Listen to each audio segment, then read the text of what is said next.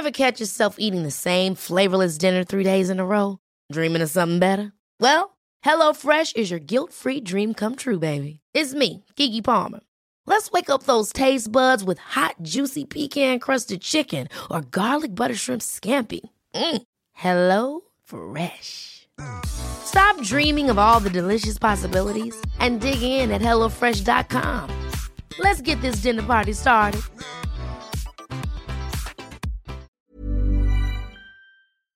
Heraldo Radio, la HCL se comparte, se ve y ahora también se escucha. Inicia las noticias de la tarde con Jesús Martín Mendoza en Heraldo Radio.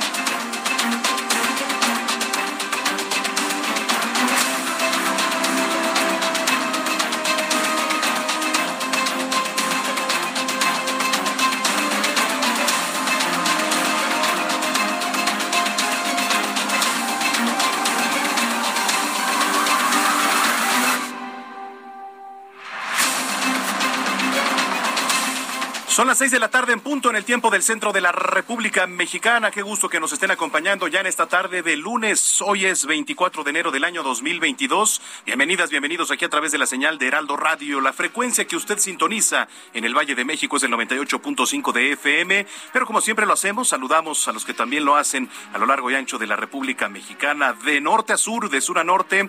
Muchos saludos a Guadalajara, a Tampico.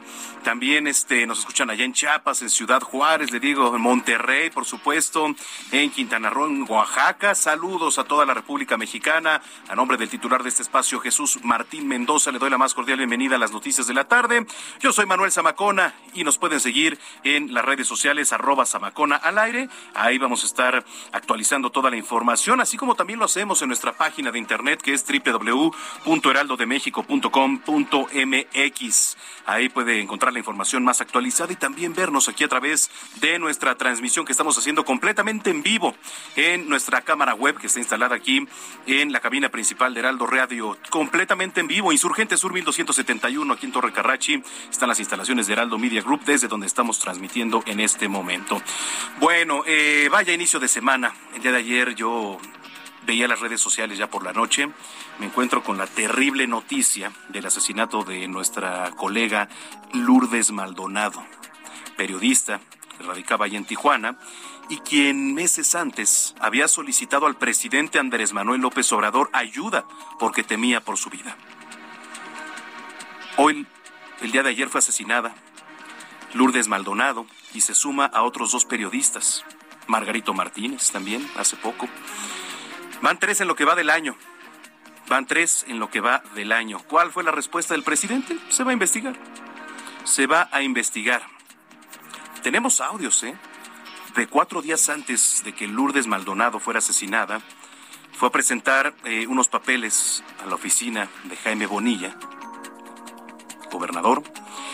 Y bueno, eh, le vamos a tener todos los detalles, vamos a estar haciendo enlace por allá en Tijuana con Atahualpa Garibay para que nos platique un poquito, vamos a entrarle mucho al tema, por supuesto. Entonces, lo invitamos a que participe con nosotros, le vamos a entrar también al tema de los autos chocolate. Eh, en cuanto a los deportes, ya más relajadas, noticias un poco más relajadas, vaya jornada el día de ayer que se vivió en la NFL, ¿eh?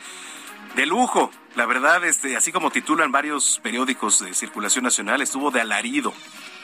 Nunca en la historia yo había visto juegos divisionales tan apretados que se definieran prácticamente en el último segundo, pues así estuvieron los cuatro juegos divisionales. Vamos a estar platicando con Roberto San Germán. Yo mientras tanto lo invito para que estemos en comunicación, le repito nuevamente, arroba Samacona al aire. Bueno, pues cuando son las seis de la tarde ya con tres minutos, vamos con lo más importante generado en las últimas horas. Le platico que ante los asesinatos de dos periodistas en Tijuana, el gobierno de Baja California va a nombrar a un fiscal especial que encabece un grupo de élite que va a dar seguimiento a ambos casos. Yo me pregunto si es necesario este grupo de élite o desde las fuerzas que tiene ya el gobierno federal, porque todo esto va a involucrar, por supuesto, eh, presupuesto. Ahora sí, valga la redundancia, va a involucrar presupuesto. Yo me pregunto, ¿qué no tiene designado el gobierno federal a alguien que le pueda dar solución a todo esto, lo que está ocurriendo con el tema de los asesinatos? Y no nada más entre el gremio de los periodistas, sino en general. La Asamblea Académica Permanente del Centro de Investigación y Docencia Económicas, el CIDE, afirmó este lunes que tras la sesión extraordinaria de la Asamblea de Asociados, se aprobó modificar los estatutos de esta institución académica. En otros temas, el gobernador de Puebla, Miguel Barbosa, destituyó a Rogelio López Maya como secretario de Seguridad Pública, así como al subsecretario de Centros Penitenciarios, Alfredo Vargas Quintanilla, tras el hallazgo de un bebé muerto en el penal de San Miguel. Pero días antes, ¿qué decía el señor Miguel Barbosa? Estaba señalando, incluso con el dedo sobre la llaga, a muchas de las ONGs que se iban a manifestar. Bueno, pues tal fue la presión que hoy se destituye a este señor tras el hallazgo del bebé allá en el penal de San Miguel. La Universidad Nacional Autónoma de México anunció que las actividades en este regreso a clases van a ser en un sistema híbrido presencial, en donde se deberán respetar las medidas sanitarias y a distancia, donde los consejos técnicos de cada facultad deben aprobar la decisión de mantener las clases en línea. El director general de la Organización Mundial de la Salud, Tedros Adhanom, reveló que es posible terminar este año con la fase aguda de la pandemia causada por el COVID-19 y dejar de considerarlo como una urgencia sanitaria mundial mediante la vacunación ya del 70% de la población mundial. Le platicaba que las, las, finales de conferencia están definidas. Los juegos se van a llevar a cabo el próximo 30 de enero. El partido por el campeonato de la conferencia americana va entre Kansas City, los Chiefs de Kansas City y también los Bengalíes de Cincinnati, mientras que el juego que va a determinar al campeón de la conferencia nacional va a ser entre los Gigantes de San Francisco contra los Rams de Los Ángeles. Comenzamos un recorrido en las calles de la capital. Alan Rodríguez, ¿dónde te encuentras? Adelante. Hola, ¿qué tal Manuel? Amigos, muy buenas tardes. Tenemos el reporte de vialidad desde la zona del eje central Lázaro Cárdenas y es que a partir de la zona de viaducto y hasta el cruce con Fray Servando encontrará avances sin complicaciones para todos nuestros amigos que se desplazan hacia la zona del centro de la Ciudad de México y se dirigen hacia el norte de la capital. Por otra parte, el Congreso de la Unión a partir de la zona del eje 3 sur en la zona del mercado de Jamaica hasta el circuito interior también presenta buen avance, esto es tanto en los carriles de lado izquierdo como en los carriles del lado derecho. Una buena alternativa para desplazarse hacia la zona norte de la capital. Ya por último, comentarles que el eje 1 norte, desde la zona de reforma hasta el cruce con Congreso de la Unión, está presentando en estos momentos algunos asentamientos ligeros y es el este es ocasionado por el cruce constante de peatones en la zona del barrio de Tepito. Mucha precaución si usted maneja por este punto. Vamos a estar muy pendientes. Gracias, Alan. Continuamos pendientes. Buenas tardes. Continuamos pendientes. En otro punto está Javier Ruiz. Adelante, Javier. Hola, Manuel, ¿qué tal? Saludos con gusto, excelente tarde. Justamente la zona norte estamos recorriendo. Ya hace unos momentos lo hicimos a través de la avenida Oceanía, donde vamos a encontrar pues ya carga vehicular, al menos para quien transita de la zona del circuito interior. Y esto para continuar sobre la avenida 608, para quien desea llegar hacia la avenida Central Carlos San González, que vamos a encontrar carga vehicular. El sentido opuesto, en general, el avance es bastante aceptable. Prácticamente se superan los 50 kilómetros por hora, solo hay que moderar la velocidad también para evitar algún accidente. El circuito interior, en este punto también los rezagos, una vez que se deja rastro Congreso de la Unión, y esto para llegar a Cetanía, más adelante para continuar a la calzada general Ignacio Zaragoza. El sentido opuesto también ya como algunos contratiempos, una vez que se llega al aeropuerto internacional de la Ciudad de México, ya superando ese punto, la circulación mejora en dirección hacia insurgentes. De momento, ese reporte que tenemos, Manuel. Vamos a estar muy pendientes. Gracias, Javier. Estamos atentos. Hasta luego. Buenas tardes. Muy buena tarde. En otro punto, Gerardo Galicia. Adelante, Jerry. Quedo Manuel, excelente tarde y tenemos información para nuestros amigos que dejan de atrás la zona centro y se dirigen la, al perímetro del aeropuerto o la zona oriente de la capital a través de Fray Servando Teresa de Mier. Se ha incrementado en mucho la frecuencia de autos y por este motivo tenemos ya Fray Servando Teresa de Mier operando de vía reversible. A partir de la zona de de San Pablo hacia el eje 3 Oriente, ya prácticamente ambos bloques de carriles de Fray Servando eh, están operando hacia la zona del aeropuerto. Esta maniobra realizan los elementos de la Policía Capitalina a partir de la calle de Topacio, así que habrá que tomarlo en cuenta, es una buena opción a partir del Congreso de la Unión Fray Servando, y de hecho el avance es bastante rápido. Y si están transitando en el sentido opuesto, a partir del eje 3 Oriente, ya no se puede avanzar sobre Fray Servando, de preferencia busquen Lorenzo Boturini. Por lo pronto, el reporte. Vamos a estar muy pendientes, te agradezco mucho, Gerardo. Astro. Hasta luego. Finalizamos contigo el recorrido. Daniel Magaña, adelante. ¿Qué tal, Manuel? Eh, muy buenas tardes. Pues información vehicular de la zona de la avenida Delfín Madrigal, sobre todo las inmediaciones de pues, la estación del Metro Universidad. Únicamente ubicamos algo de carga vehicular para poder incorporarse hacia la zona del eje 10, pero a partir de aquí, bueno, pues realmente no hay complicaciones. Las personas que se incorporan hacia la avenida Delfín Madrigal en dirección hacia la zona de la columna Pedregal de Santo Domingo, o bien para incorporarse hacia la avenida Aztecas, un poco más adelante, la continuación la avenida Limán, también ligera carga vehicular, pero sobre todo hay que tener eh, precaución. Algunas ah, personas cruzan, sobre todo el arroyo vehicular cerca del Parque Cantera, las personas que se trasladan a través de esta vía en dirección hacia la zona del circuito azteca. El reporte. Muy buena tarde. Vamos a estar pendientes. Gracias, Daniel. Continuamos atentos. Continuamos atentos. Son las seis de la tarde con diez minutos en el tiempo del centro. Es 24 de enero del año 2022. Hay efemérides. Un día como hoy es Abraham Arreola. Amigos, bienvenidos. Esto es un día como hoy en la historia 24 de enero. 1927, en Inglaterra, el director británico Alfred Hitchcock estrena su segundo film, El Jardín del Placer. 1959, nuestro país rompe relaciones diplomáticas con Guatemala. 1966, un Boeing 707 indio se estrella en Mont Blanc, en la frontera entre Francia e Italia, con un balance de 117 muertos. 1943, nace Sharon Tate, actriz estadounidense. 1965, fallece Winston Churchill, político, militar e historiador británico, Premio Nobel de Literatura en 1953. Además, hoy es el Día de la Educación. Amigos, excelente lunes. Esto fue un día como hoy en la historia. Gracias. Hoy es Día de la Educación, sí es cierto. Hoy es Día de la Educación. ¿Cómo estamos en materia de educación en nuestro país? Yo le pregunto a usted y lo invito a que participe con nosotros, arroba Samacona al aire. ¿Hay educación de calidad en nuestro país? Por supuesto que no. No hay educación y de ahí comenzamos para que todo, todo vaya siendo un globo que, mire, se va inflando, inflando, porque de ahí, evidentemente, se va desatando la delincuencia, de ahí van para otro lado. ¿Por qué? Por falta de educación. ¿Qué se está haciendo en este momento en materia de educación? Yo me pregunto y me seguiré preguntando y le pregunto a usted porque no sé qué se está haciendo en materia de educación. La verdad, le vamos a entrar a ese tema también. Mientras tanto, le voy a platicar el pronóstico del clima, porque también es noticia durante esta noche y madrugada la cuarta tormenta invernal de la temporada dejó de afectar el territorio mexicano, sin embargo, va a tener interacción con el Frente Frío número 24, mismo que se va a extender sobre el noroeste de México y con arrastre de humedad generado por la corriente en chorro.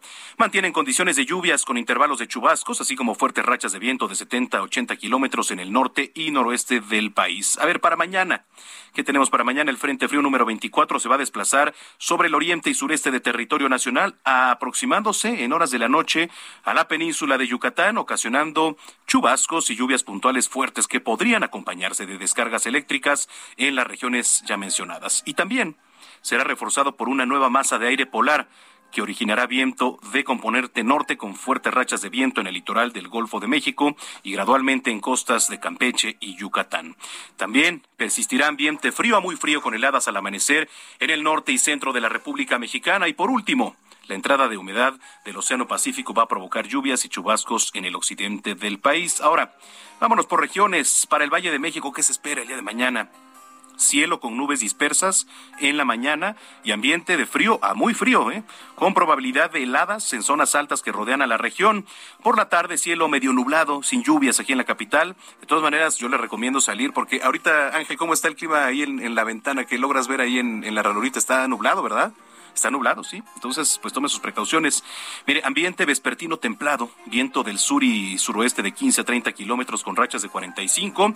En la ciudad se pronostica temperatura mínima de 8 a 10 grados y máxima de 22 a 24, mientras que para la capital del Estado de México, temperatura mínima de 1 a 3 grados y máxima de 17 a 19. Oiga, en la mesa central para todos los que nos escuchan ahí en el Bajío, por ejemplo, cielo medio nublado en la mañana y nublado por la tarde, ahí sí con probabilidad de lluvias fuertes. En Puebla, chubascos en Hidalgo, lluvias aisladas en Guanajuato, sin lluvias en el resto de la región. Ambiente matutino de frío a muy frío, también heladas al amanecer en zonas serranas, que esto pues es muy normal, tarde ambiente templado a cálido. Así está el clima en todo nuestro país.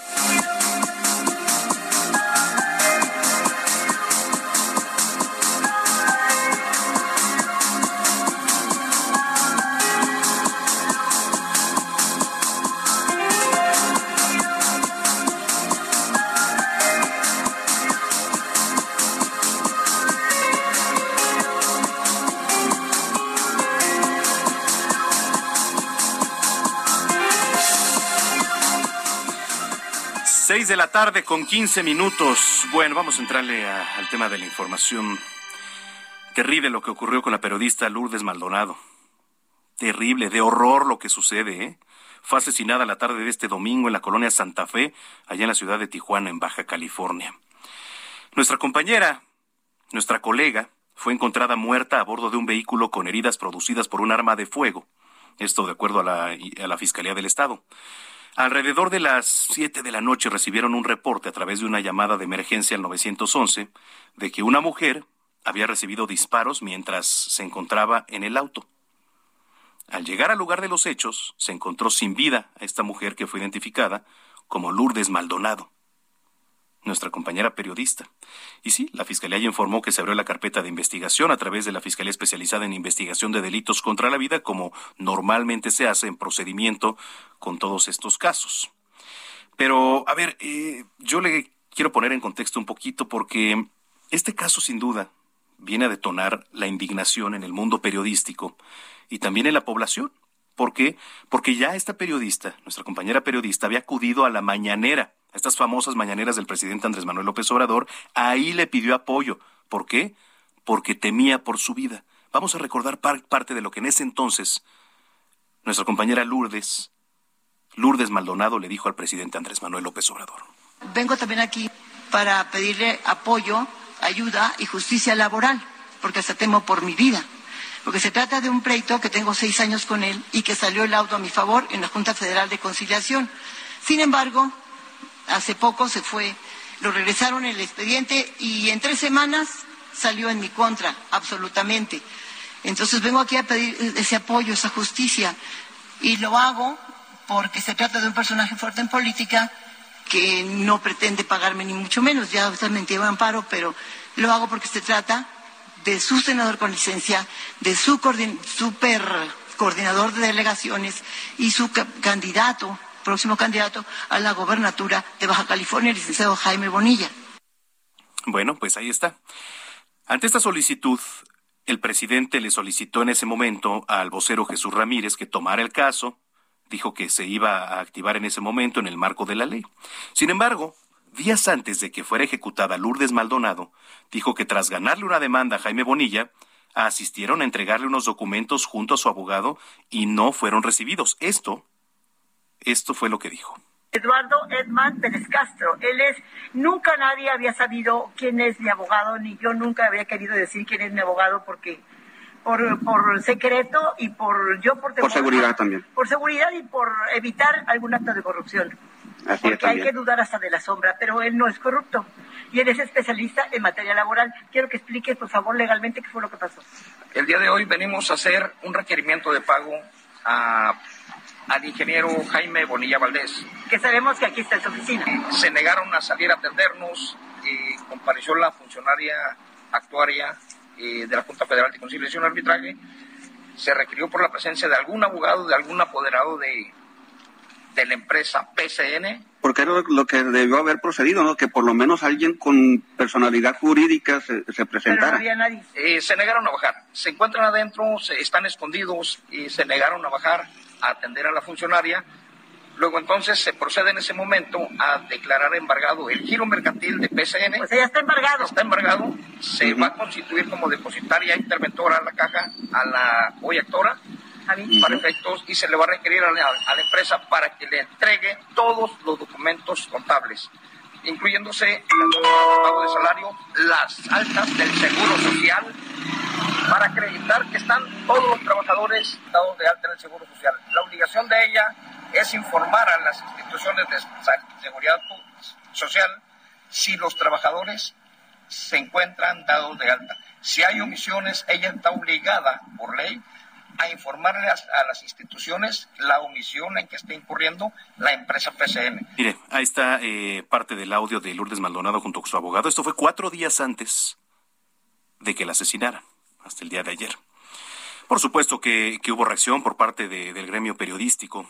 En la mañanera del presidente Andrés Manuel López Obrador fue cuestionado sobre este caso y así respondió el presidente López Obrador. En automático vincular una demanda de tipo laboral a un crimen no eh,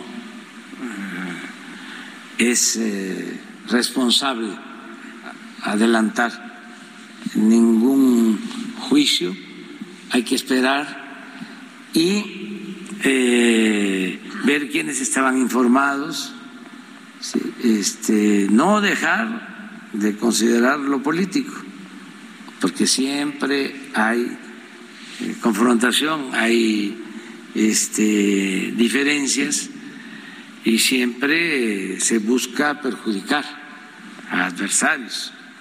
Entonces se tiene que hacer una investigación. Esa fue la respuesta del presidente Andrés Manuel López Obrador. Esa fue su respuesta. Y bueno, ya tras estos asesinatos, el gobierno de Baja California instruyó al fiscal estatal Ricardo Carpio a que se nombre un fiscal especial que encabece un grupo de élite que dé seguimiento a ambos casos. Un grupo de élite. Y yo me pregunto, ¿que el gobierno federal no tiene esas facultades para poder hacerlo? Digo, entiendo que, se, que esté en manos de lo local, pero esto representa un presupuesto extra, lo cual pues debe hacerse cargo el gobierno federal. En la línea telefónica me da mucho gusto saludar a Juan Vázquez, él es oficial de comunicación de Artículo 19. ¿Cómo estás, Juan? Qué gusto saludarte. Muy bien, muchas gracias. Oye, eh, pues poniendo sobre la mesa nada más, ya van tres periodistas asesinados y van 24 días del año. Sí, así es. El asesinato de Lourdes Maldonado es el tercero en lo que va del año, en la misma semana en la que asesinaron también a Margarito Martínez, los dos en Tijuana, Baja California. Y pues cabe decir que tanto Margarito como Lourdes Maldonado contaban con eh, medidas de protección por parte de las autoridades, en el caso de Lourdes por parte del mecanismo estatal de protección. Y pues desafortunadamente estamos hablando de otro periodista, otra periodista más en uno de los países más peligrosos para la prensa en el mundo. Sí, después de Afganistán, yo creo, es el segundo este, más peligroso para ejercer el periodismo nuestro, nuestro país. Ahora, ¿qué tan vulnerables son estos mecanismos de, de, de defensa para los periodistas? Porque ya vimos que este, quizá pueden servir de poco, ¿no, este Juan? Sí, en realidad el sistema de protección en todo caso no, solamente tiene que ver con las propias medidas que puedan otorgar los mismos mecanismos, también tiene que ver con las eh, con la responsabilidad que tienen las autoridades, en este caso de Procuración de Justicia, como las fiscalías locales e incluso la Fiscalía General de la República, que tiene una fiscalía especializada en la atención de delitos cometidos contra la libertad de expresión, la FEADLE, para investigar estos casos y brindar justicia. Lo que hemos dicho en el artículo 19 desde hace muchísimos años es que la impunidad solamente, solamente eh, alienta a que continúen estos crímenes, porque en México matan a un periodista y no pasa absolutamente nada. Y mientras el 99% de los crímenes continúen sin resolverse y sin justicia, sin castigo a los responsables, seguirán cometiéndose los mismos. Y es que es eso, una total impunidad. Por eso hacen lo que hacen, ¿eh? y por eso hacen lo que hicieron, porque saben que no va a pasar absolutamente nada. Ahora se designa un fiscal especial que encabeza un grupo de élite. ¿Cómo ves? Pues es desafortunado porque ya existe eh, la, misma fiscalía que mencionaba, la FEADLE, tiene eh, por, eh, por por su facultad, tiene facultades para traer los casos de oficio. Están, eh, eh, está, es una facultad constitucional. Entonces, eh, es una de las exigencias que hemos hecho desde el día de ayer que, que nos enteramos del asesinato y que comenzamos a documentar el mismo. Una de las exigencias fue precisamente que la FEDME atrajera el caso y comenzara la investigación diligente urgente y con base en el, en el protocolo homologado de, de, investigación de estos casos. O sea, ya existe un protocolo, ya existe la FEADLE, eh, las mismas este, fiscalías, eh, incluso hay fiscalías eh, especializadas dentro de otras fiscalías estatales, pero aún así no estamos viendo que en realidad eh, asumen la, la, propia responsabilidad. Y es todavía más lamentable que tuvieron que haber pasado dos asesinatos en pocos días en la misma ciudad para que entonces las autoridades sintieran la obligación de crear un órgano especial, cuando en realidad lo único que tienen que hacer es garantizar el derecho a la libertad de expresión y la integridad y protección de los periodistas. Sí, Juan, mira, nos tenemos que ir a la pausa, pero me gustaría platicar este pues más adelante en próximos días contigo si lo permites. Claro, con mucho gusto. Muchas gracias, Juan. Juan Vázquez es oficial de comunicación de artículo 19. Yo me pregunto también qué se está haciendo desde la Secretaría de Gobernación y en especial de la Subsecretaría de Gobernación que encabeza Alejandro Encinas. ¿No? Porque se supone que ahí hay un mecanismo fuerte, o así lo impusieron, sí lo habían dicho, para los periodistas, para los colegas. En fin, yo le invito a que estemos en comunicación y que participe con nosotros a través de redes sociales. Reprobamos y me sumo, por supuesto, a todo el gremio de periodistas a quienes condenamos este asesinato. Ni uno más, ni uno más. 6 con 24, vamos a la pausa, regresamos con más información.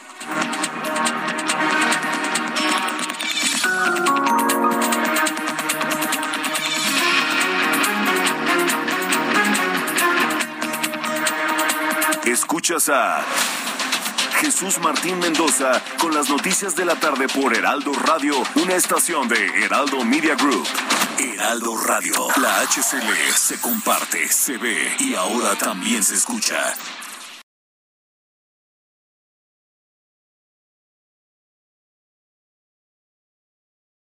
Heraldo Radio. Escucha las noticias de la tarde con Jesús Martín Mendoza. Regresamos.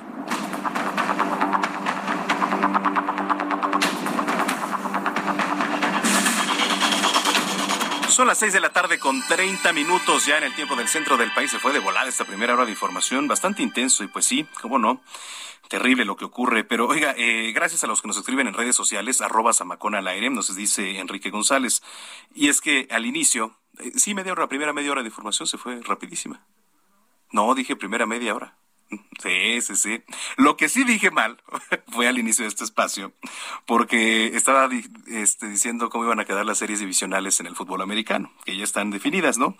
Y entonces, este, ya ve que yo soy pues muy beisbolero, la verdad es que me la vivo luego en el mundo del béisbol.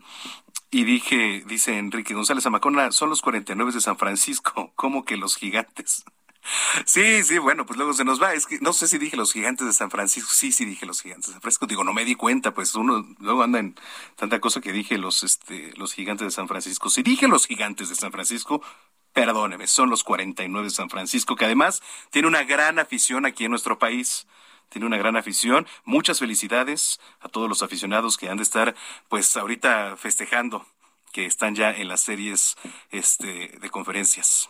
¿Vale? Entonces, muchas felicidades. Hugo Zamudio nos escribe, es una pena que periodistas que manifiestan estar en riesgo su vida y no se les tome en serio. No hay videocámaras en el sitio. Saludos, Manuel. Gracias, Hugo. Pues mira, seguramente no. Seguramente cerca de donde fue asesinada nuestra compañera no había este, alguna cámara de seguridad, sino de lo contrario seguramente ya se hubiera solicitado. Pues yo lo invito a que siga participando con nosotros, arroba Samacona al aire, ahí en las redes sociales. Bueno. Pues esa fue una. Ahora viene la otra. El gobierno de Puebla. ¿Qué pasa con el gobierno de Puebla? Que también un tema bastante sonado, ¿eh? Encabezado por eh, Miguel Barbosa, ya se destituyó, destituyó, a Rogelio López Maya como secretario de Seguridad Pública y también al subsecretario de Centros Penitenciarios, Alfredo Vargas Quintanilla, tras el hallazgo, tras el hallazgo de este pequeño, de este bebé muerto ahí en el penal. Eh, es una pena, la verdad, ¿eh? lo que ocurre, y sobre todo también las declaraciones de, de Miguel Barbosa. Mire, hace unos días decía, hay activistas que solo buscan protagonismo por el caso del bebé que fue encontrado en el penal de San Miguel. Rondan muchas teorías, pero pronto las autoridades darán a conocer la verdad, declaró el gobernador de Puebla, Miguel Barbosa. Dice el caso del bebé encontrado en el contenedor de basura es un caso muy grave y reprochable, es muy complicado de veras que algo que habla de la descomposición personal de muchas personas. Bueno, pues sí, y de algo. Esto lo dijo en conferencia de prensa. aceptó que alrededor de este asunto han existido muchas especulaciones, tanto de buena fe como de mala fe.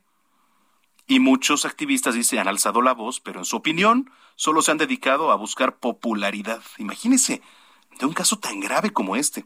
Bueno, pues tal fue la presión que ya se destituyeron a funcionarios.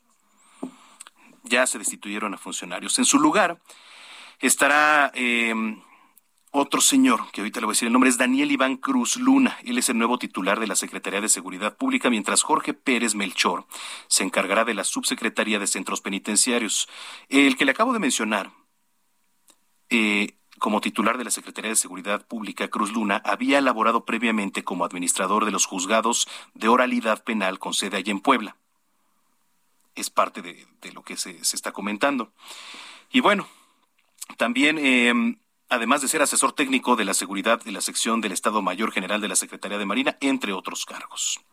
Más adelante vamos a ir con nuestra compañera Claudia Luna para que nos platique al respecto. Esto le digo allá en Puebla. ¿Y aquí qué pasa? Aquí qué pasa con, con, la UNAM? La Universidad Nacional Autónoma de México informó que para este regreso a clases el próximo 31 de enero, las actividades de la comunidad estudiantil se van a llevar a cabo en un formato híbrido por lo que los alumnos, si usted es alumno de la UNAM, que acudan a clases en las aulas a, respetar todas estas medidas de sana distancia, y no superar el aforo máximo también permitido, mientras que en el caso de las clases a distancia se va a solicitar a los consejos técnicos de cada facultad que aprueben la decisión de mantener las clases en línea. Entonces, pues hay que tenerlo muy en cuenta. Hay que tenerlo muy en cuenta. Es difícil, sí, es muy complicado estar de repente a distancia presencial, a distancia presencial. Ya las actividades administrativas serán de forma presencial en cada uno de los planteles educativos. Pero ¿de qué sirve que una actividad administrativa esté en el plantel si lo que se necesitan son el alumnado? Me pregunto yo. Pero bueno, pues ahí está. Si usted es alumno de la UNAM, tiene algo que comentarnos, también está aquí abierta nuestra línea de comunicación, que es arroba samacona al aire. Arroba samacona al aire, ahí nos puede contactar. Vámonos hasta Tijuana, hasta Tampico, con nuestro compañero Carlos Juárez. Eh, ¿Impactará la economía nacional de la legalización de estos famosos autos chocolates? Adelante, Carlos. Hola, ¿qué tal, Manuel? Qué gusto saludarte desde Tampico. Efectivamente, el gobernador de Querétaro, bueno, pues estuvo en la zona sur del estado eh, acompañando a la plenaria de senadores. Déjame comentarte que, bueno, Mauricio Curi González aseguró que la legalización de los vehículos de potencia americana, eh, o también conocidos como chocolates, impactará a la economía del país y más en una entidad que se dedica a, la, a, las autopartes, como lo es Querétaro. Señaló que el Estado mexicano se encuentra en crisis y no es, no es el mejor momento para que esté la legalización de los nombrados autos chocolates, pues traerá afectaciones a las empresas en los diferentes giros que tienen que ver con automotriz. Señaló también que, bueno, pues él está consciente de que también se debe de tener mayor cuidado con ese tipo de propuestas y que, bueno, sabemos que ya está decretado por el gobierno de México porque aseguró que pues México se encuentra en una situación muy complicada actualmente y que Querétaro no es la excepción debido justamente a este tipo de situaciones. Por lo pronto, pues ahí está la opinión del gobernador de Querétaro, quien eh, reconoció que pues no era lo más viable decretar la legalización de estos autos chocolates. Manuel, es la información. Importante, ¿eh? importante también conocer esas opiniones. Bueno, pues vamos a estar pendientes. Gracias, gracias Carlos. Un abrazo, muy buenas tardes. Muy buenas tardes. Carlos Juárez ahí en, en Tampico, pues sí, es un tema y ahorita le vamos a entrar Ahorita le vamos a entrar. Eh, la Asociación Mexicana de la Industria Automotriz dijo que rechaza la propuesta de reforma eléctrica del presidente Andrés Manuel López Obrador porque podría afectar el financiamiento y la infraestructura de la misma generación de energía eléctrica. También le vamos a entrar al tema. Oiga, eh, hablando de, de, todo esto, de los autos chocolate, me da mucho gusto saludar aquí en la línea telefónica a Guillermo Rosales, presidente de la Asociación Mexicana de Distribuidores de Automotores. Guillermo, gusto saludarte, ¿cómo estás? Muy buenas tardes, Manuel. El gusto es mío. Muchas gracias por la oportunidad de esta conversación. Al contrario, ¿qué lectura en torno a esto de la legalización ahora de los autos chocolate? Escuchábamos ya una opinión. ¿Qué opinan ustedes? Eh, estamos eh, totalmente eh, reprobando la disposición que ha emitido el presidente López Obrador de regularizar el contrabando automotriz. El decreto publicado el miércoles de la semana pasada que inicialmente eh, contempla eh, la regularización en 10 entidades eh, federativas, las seis de la frontera norte, más Baja California Sur, Durango, Nayarit y Michoacán. este decreto contempló que se pueden regularizar vehículos de ocho años o más de antigüedad.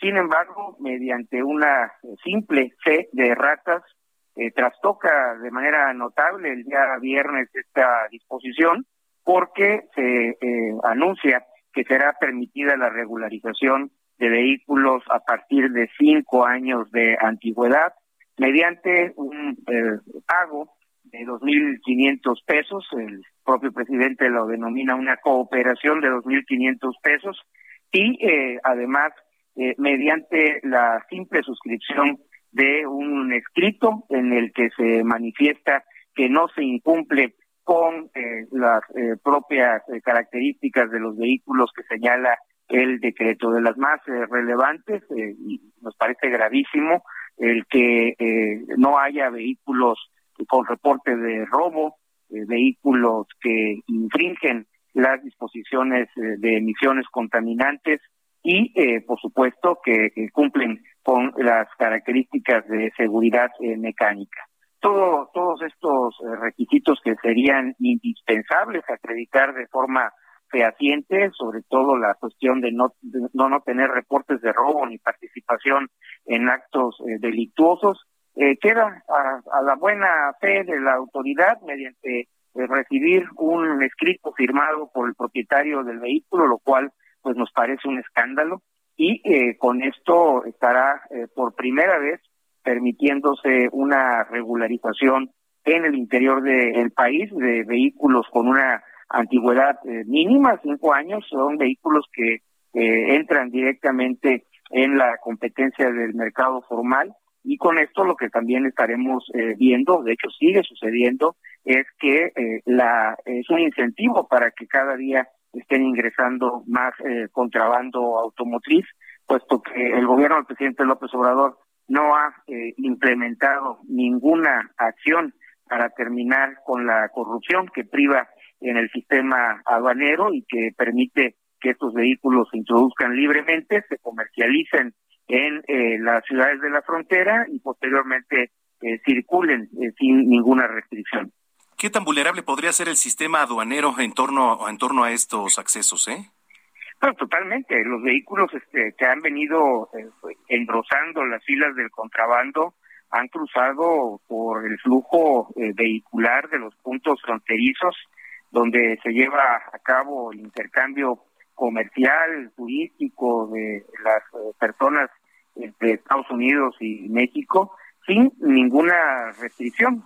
y posteriormente los vehículos se comercializan en puntos eh, que son ampliamente conocidos por la población en las ciudades de la frontera. No, no estamos hablando de algo que, se pretenda ocultar ni en lo que toca a la introducción ni a la comercialización, se hace a la luz del día, a la vista de todos, y esto pues es simple y sencillamente producto de la impunidad y la corrupción con la cual eh, el crimen organizado eh, controla este, este negocio eh, multimillonario y por supuesto que con la connivencia, la participación corrupta de toda una red de funcionarios públicos. Y estamos hablando de estados en donde en temas de crimen organizado, pues son, se llevan ahora sí las cinco estrellas, ¿no? Durango, Nayarit, Michoacán, Tamaulipas, Nuevo León, Coahuila, Chihuahua. Sonora, Baja California Sur y Baja California. Entonces, es preocupante, ¿no? Lo que se puede hacer y sobre todo ahí desde el tema que, bien tocabas, Guillermo, que es el crimen organizado. ¿Qué tan involucrado está? Bueno, eh, eh, es eh, cuestión de observar el acontecer de la dinámica económica y social de todas estas ciudades, sobre todo de frontera, en donde hay, no, no se puede llevar a cabo una actividad eh, en el mercado negro que no tenga el control y eh, la, la participación directa del crimen organizado. Entonces es verdaderamente eh, ingenuo suponer que esto es producto de la necesidad de las personas que van a cruzar a traer sus vehículos de manera arriesgando su, su integridad eh, para cruzarlos eh, de, forma irregular a través de la frontera. Esto eh, no sucede así. Los, estos vehículos eh, se adquieren en eh, subastas organizadas por grandes empresas en Estados Unidos que rematan los vehículos siniestrados por, por millares destinados a los mercados de África, de Centroamérica y por supuesto de, México ante la debilidad institucional que, que, tenemos para permitir que se introduzcan eh, este tipo de unidades contaminantes inseguras y sobre todo con esta calidad de contrabando que, insisto, pues está engrosando las eh, finanzas del crimen organizado. Finalmente, Guillermo, ¿algún llamado desde la AMDA al presidente López Obrador? Es eh, oportuno que se revise a fondo, creo que no ha sido eh, suficiente el trabajo analítico que se ha llevado a cabo por parte del gobierno federal eh, respecto de las consecuencias negativas que esto tendrá no únicamente eh, a la economía del sector automotor, sino también lo que es el trastocamiento del orden jurídico y el beneficio de las redes criminales que se ven fortalecidas con esta disposición. Correcto. Pues yo le agradezco mucho, Guillermo, que haya platicado con nosotros esta tarde. Muchas gracias al Heraldo Radio y como siempre a las órdenes cuando se requiera eh, aportar nuestra información. Gracias, Guillermo. Un abrazo. Un abrazo. Es Guillermo Rosales Zárate, presidente de la Asociación Mexicana de Distribuidores de Automotores, la ANDA. Son las seis de la tarde ya con 45 minutos prácticamente en el tiempo del centro del país. Déjeme platicarle que familiares de desaparecidos protestaron afuera del Congreso de Veracruz. Otro estado en números rojos, ¿eh? Otro, por supuesto. Mientras la titular de la Fiscalía General del Estado, Verónica Hernández, comparecía ante las diputadas y diputados locales, los integrantes de dichos colectivos, que están exigiendo? Bueno, pues claridad en la identificación y la recuperación de cuerpos que han sido encontrados en fosas clandestinas en distintos puntos de la entidad, e indicaron que con el pretexto de la pandemia por SARS-CoV-2, las autoridades estatales detuvieron los trabajos correspondientes violentando los derechos humanos de las víctimas.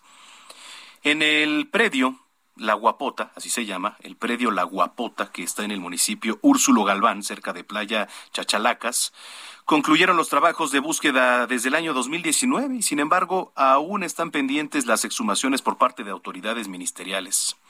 De acuerdo con la señora María Elena Gutiérrez, integrante del colectivo Buscando a nuestros desaparecidos y desaparecidas Veracruz, mediante oficios han solicitado información a la Fiscalía de Veracruz, pero bueno, han sido ignorados. Estiman que, eh, bueno, en ese sitio solo se presenta un avance del 12% en materia de recuperación de restos, donde hay certeza de 75 puntos positivos. Bueno, Pese a todo lo anterior que le acabo de platicar, los familiares de desaparecidos acusaron que el titular de la Fiscalía, bueno, la titular, Verónica Hernández, les ha negado el derecho de audiencia para instalar mesas de trabajo y avanzar en los trabajos mencionados. Así las cosas allá en el puerto de Veracruz.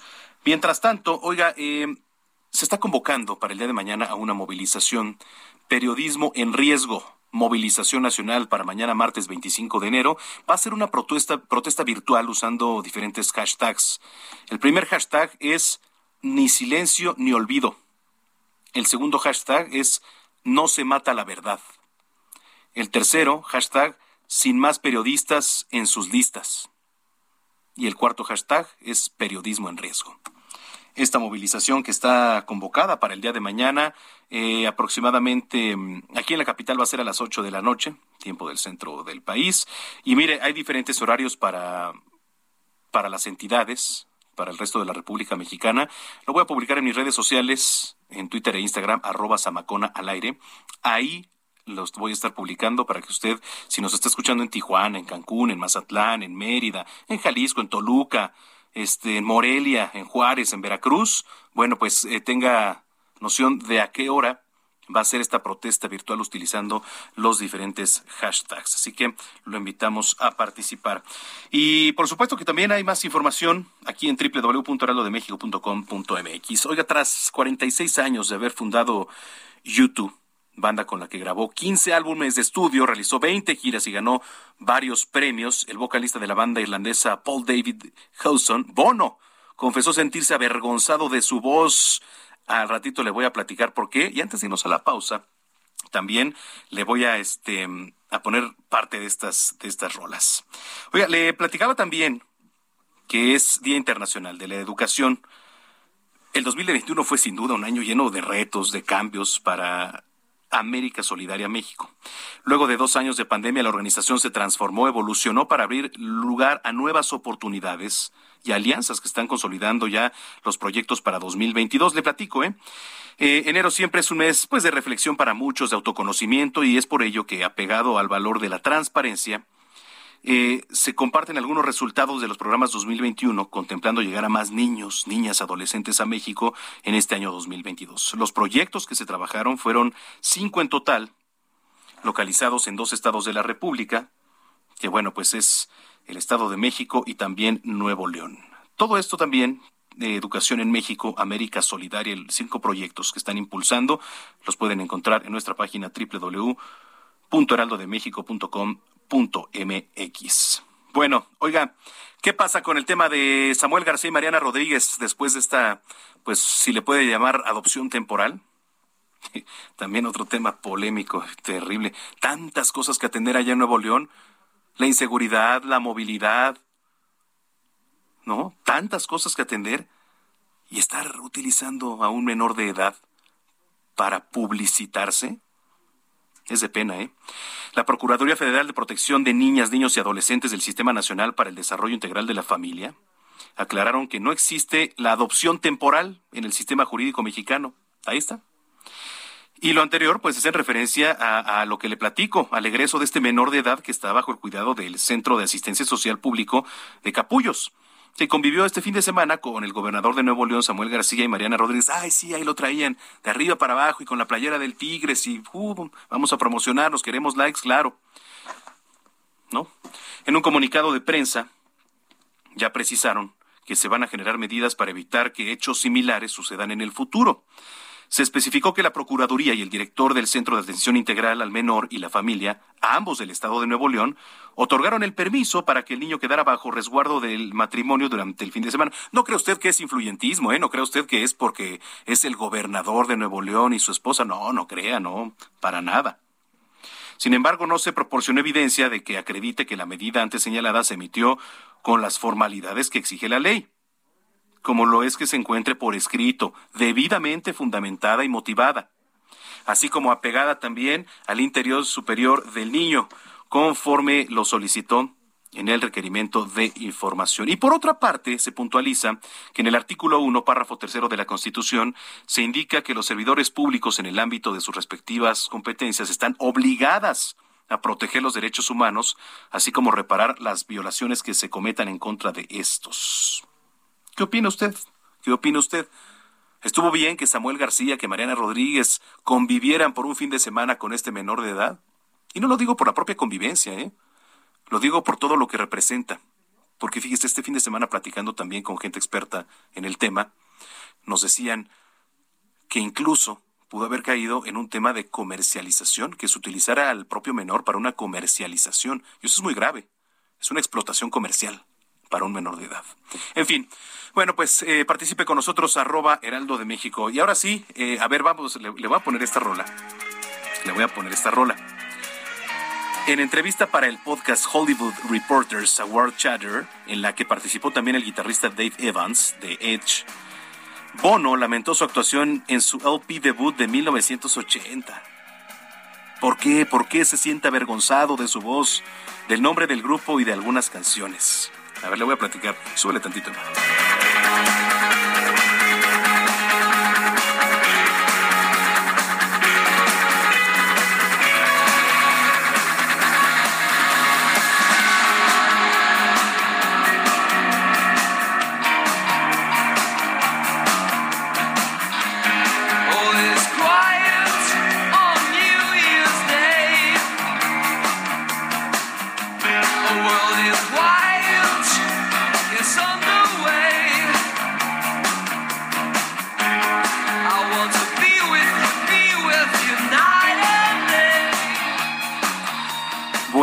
Dice, oficialmente estamos preocupados por Bono, el cantante principal de YouTube, recientemente dio una entrevista sospechosamente depresiva, dijo este podcast Awards Chatter, que odia el nombre de la banda, dice está avergonzado por la mayoría de sus canciones y que en realidad recientemente aprendió a cantar a través de The Times. El cantante de 61 años admitió que todavía no le gusta el nombre de YouTube. Realmente no, dijo, pero llegué tarde a algún tipo de dislexia. Tampoco me di cuenta que The Beatles era un mal, juego de palabras. Fíjese, cuando se trata de la discografía que encabeza las listas de éxitos de YouTube, Bono preferiría no volver a visitarla. Él dice, he estado en el coche cuando una de nuestras canciones ha sonado en la radio y he sido del color de, como decimos en Dublín, escarlata. Estoy tan avergonzado. Agregó que la banda suena increíble, pero el problema es su voz de macho irlandés, que suena como tensa. Y le platico un poquito para pues desestresarnos, ¿no? Porque venimos de tanta nota mala tenemos que relajarnos un poquito y ahorita vamos a volver a retomar, por supuesto, las notas fuertes, pero hay que relajarnos de todo también, así como cuando estamos tomando clase, vamos a sacar vamos a sacar un poquito la atención, vamos a salir a tomar aire así lo estamos haciendo con estas notas. Más adelante, qué barbaridad, qué jornada en la NFL. Ahora sí lo voy a decir bien, los 49 de San Francisco. Le digo que en resumen dije los gigantes por estar pensando ahí en el béisbol. Pero bueno, los invitamos a que participen con nosotros aquí en arroba Samacón al aire. Gracias a los que ya nos escriben desde hace rato en las redes. Eh, y también vamos a estar platicando con mi querido amigo Mariano Riva Palacio. Ya verá, se vienen sorpresas también de qué nos va a platicar. Más adelante les decimos. Entonces los dejamos con esta rola. Vamos a ir a la pausa. Usted está a través de la señal de Heraldo Radio. La frecuencia es el 98.5 de FM en el Valle de México. Regresamos a la segunda hora de información aquí en las noticias de la tarde.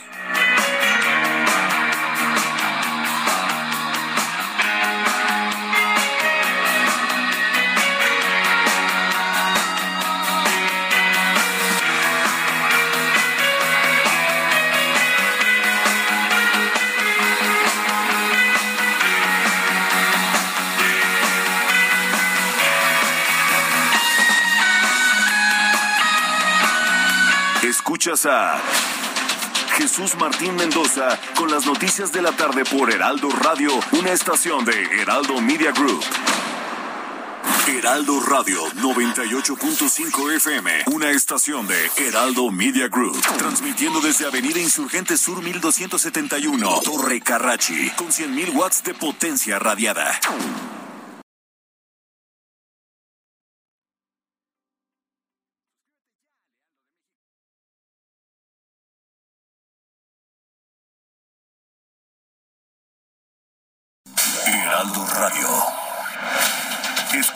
Noticias de la tarde con Jesús Martín Mendoza. Regresamos.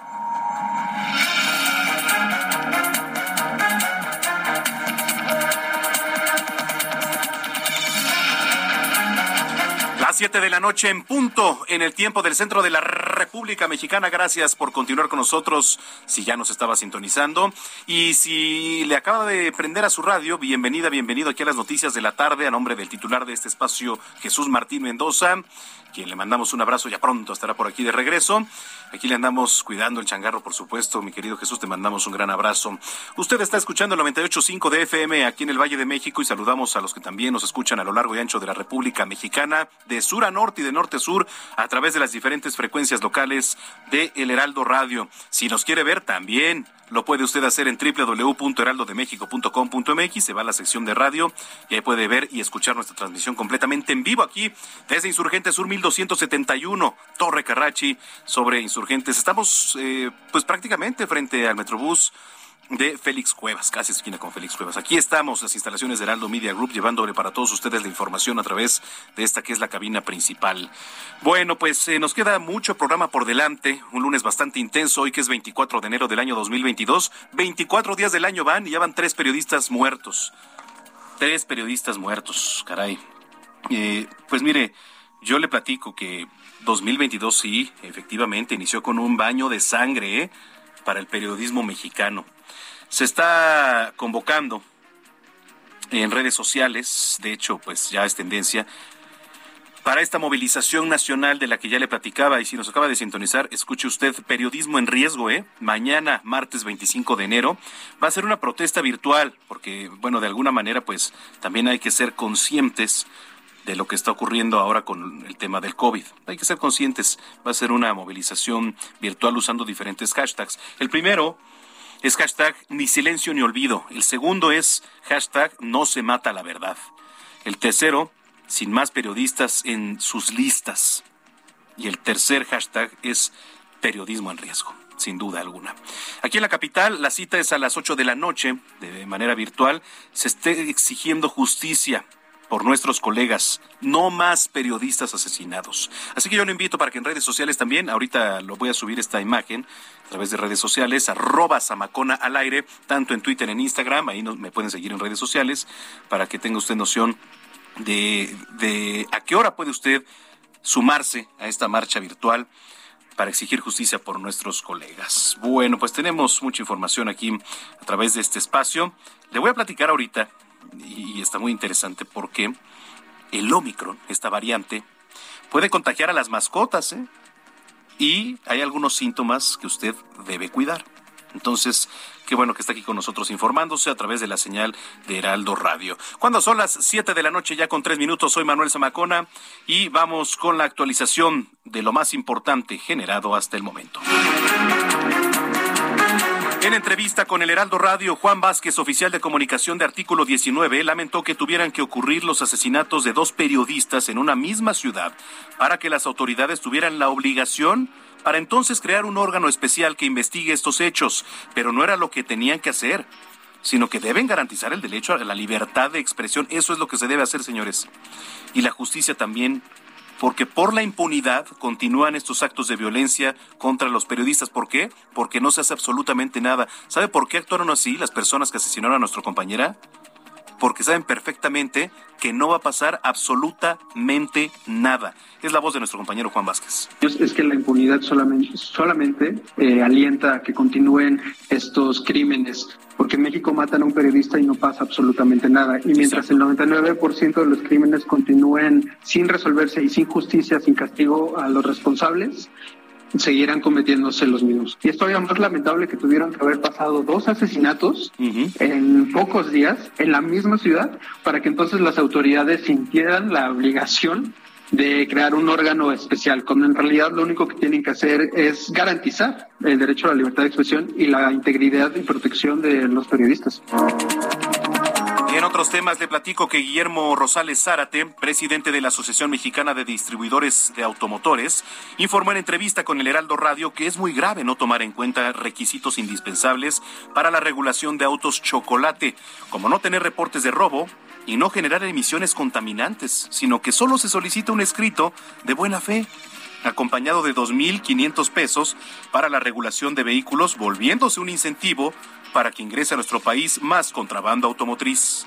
Nos parece gravísimo el que eh, no haya vehículos con reporte de robo, eh, vehículos que infringen las disposiciones eh, de emisiones contaminantes y, por supuesto, que cumplen con las características de seguridad mecánica todos estos requisitos que serían indispensables acreditar de forma fehaciente, sobre todo la cuestión de no, no, tener reportes de robo ni participación en actos eh, delictuosos, eh, queda a, la buena fe de la autoridad mediante eh, recibir un escrito firmado por el propietario del vehículo, lo cual es incentivo para que cada día estén ingresando más contrabando automotriz.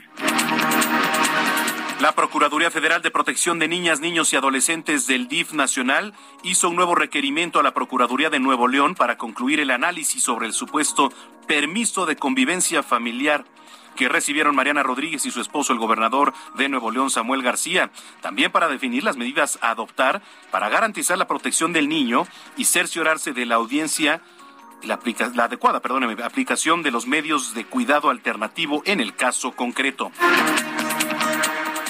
En otros temas, el ex dirigente del Partido Revolucionario Institucional en la Ciudad de México, Cuauhtémoc Gutiérrez de la Torre, fue trasladado del reclusorio oriente al penal federal del Altiplano en Almoloya, en el Estado de México, por motivos de seguridad. De acuerdo con Héctor Alberto Pérez, abogado de las víctimas del también llamado SAR de la basura, este lunes acudió al juzgado 17 del reclusorio oriente para revisar el caso y preparar la estrategia para presentar las pruebas en contra de Gutiérrez de la Torre.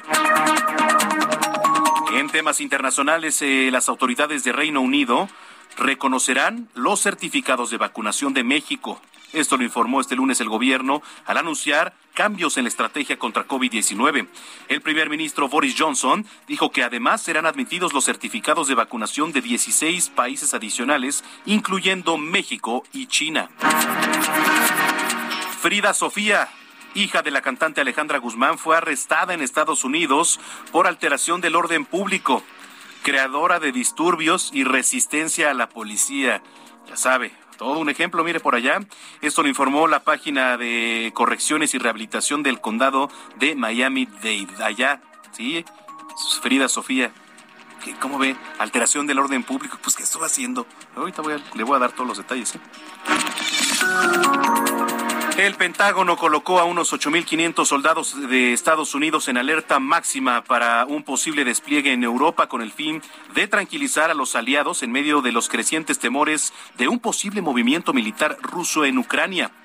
El secretario de prensa John Kirby dijo que no se habían tomado decisiones finales sobre los despliegues, lo que dijo que sucedería solo si la alianza de la OTAN decide activar una fuerza de respuesta rápida o si se desarrollan otras situaciones en relación con las tensiones sobre la acumulación militar de Rusia a lo largo de las fronteras de Ucrania. Mientras tanto, Rusia registró este sábado un nuevo récord diario de infecciones por COVID-19 por segundo día consecutivo, 57.212 nuevos casos tras los 49.513 del día anterior, esto según cifras del propio gobierno.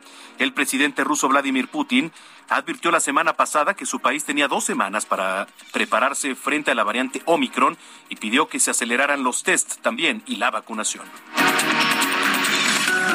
Oiga, el Ministerio de Salud de Perú informó que dará inicio la campaña de vacunación contra COVID-19 para niños de 5 a 11 años de edad, la cual comenzará con los menores que presenten factores de riesgo como diabetes. De, acuerdo con autoridades sanitarias de Perú, se prevé administrar la primera dosis de la vacuna a un aproximado de 80 mil niños por día. Investigadores del Centro para la Diversidad Biológica monitoreó la migración de un lobo mexicano fíjese, de un lobo mexicano demostrado como el muro construido para el gobierno de Donald Trump, pues modifica las rutas que distintas especies en peligro de extinción, como el berrendo, los jaguares, los pumas, los lobos mexicanos, dispersando a los ejemplares y evitando su reproducción en libertad, causando pues aumento de la mortalidad e incluso extravío para encontrar las rutas de migración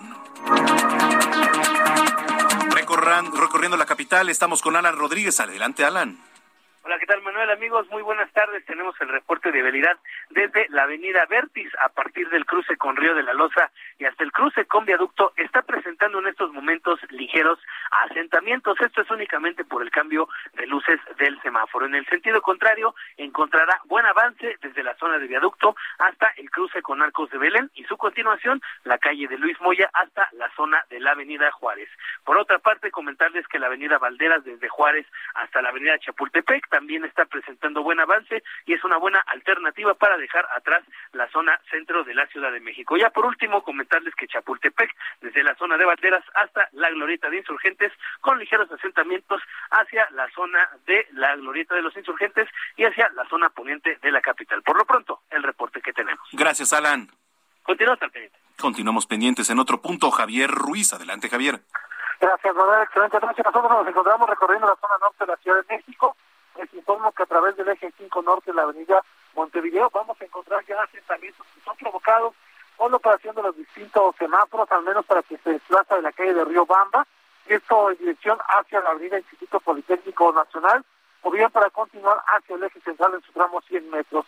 El sentido opuesto, es decir, el eje 4 norte de la avenida Húsaro, también ya con contratiempos vehiculares, al menos para quien se desplaza de la zona de insurgentes, y esto para quien desea llegar hacia la calzada de Guadalupe, hacia la calzada de los misterios, el avance realmente complicado y finalmente el circuito interior también ya con avance lento desde el eje 2 norte y para quien desea llegar a la glorieta de la raza. De momento, Manuel, el reporte que tenemos. Gracias, Javier. Estamos atentos, buenas noches. Buenas noches, vamos contigo, Gerardo Galicia. Adelante, Jerry, ¿dónde te encuentras? En la zona del aeropuerto, me quedo Manuel, y tenemos buenas noticias en materia de vialidad. Tuvimos el cierre momentáneo en carriles laterales justo frente a la terminal número uno debido a un incendio en una bodega.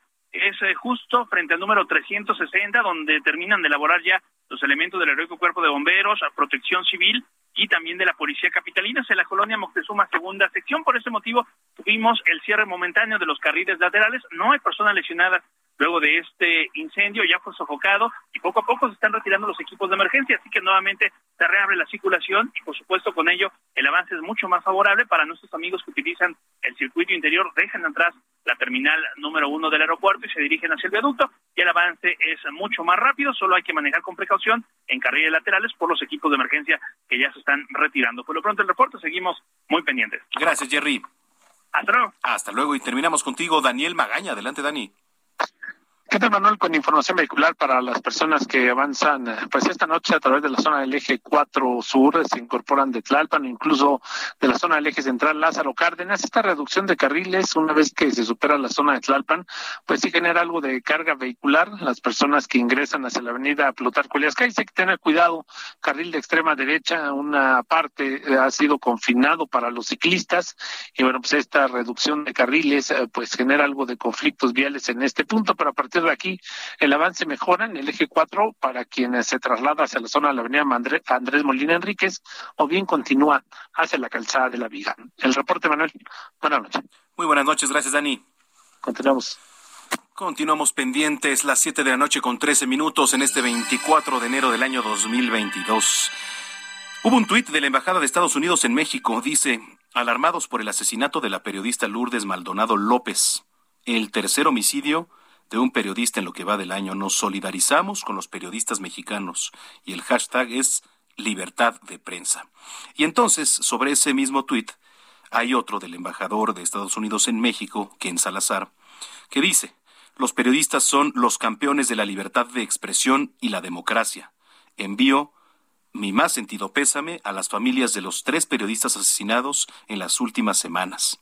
Reitero nuestro apoyo a los esfuerzos de México por la lucha contra la impunidad en sus casos. Ojalá, ojalá, y todo este ruido internacional que se está haciendo llegue a retumbar hasta las instancias que debe llegar y que pongan manos en acción, porque no se ha hecho absolutamente nada. Y otro tema que le quiero platicar rapidísimo antes de ir hasta, hasta Baja California con, con nuestro compañero Germán Medrano, rápido, y es que es información que va saliendo. El ministro Jorge Mario Pardo propuso que en la consulta de revocación de mandato, esta famosa consulta que se, va a llevar a cabo, porque se va a llevar a cabo, se elimine la pregunta de si el presidente Andrés Manuel López Obrador debe seguir en el cargo hasta 2024. Diputados de la oposición presentaron en el mes de octubre pasado una acción de inconstitucionalidad contra diversos artículos de la Ley Federal de Revocación de Mandato publicada el 14 de septiembre de 2021 por considerar que el legislador se excedió con sus facultades al modificar la naturaleza del ejercicio participativo al incluir la posibilidad de que usted, ciudadano, puede elegir si el titular del Ejecutivo Federal sigue en el cargo. Ahora, dice, la pregunta objeto del proceso, la cual deberá ser, ¿estás de acuerdo en que Andrés Manuel López Obrador, presidente de los Estados Unidos mexicanos, se le revoque el mandato por pérdida de la confianza o siga en la presidencia de la República hasta que termine su periodo.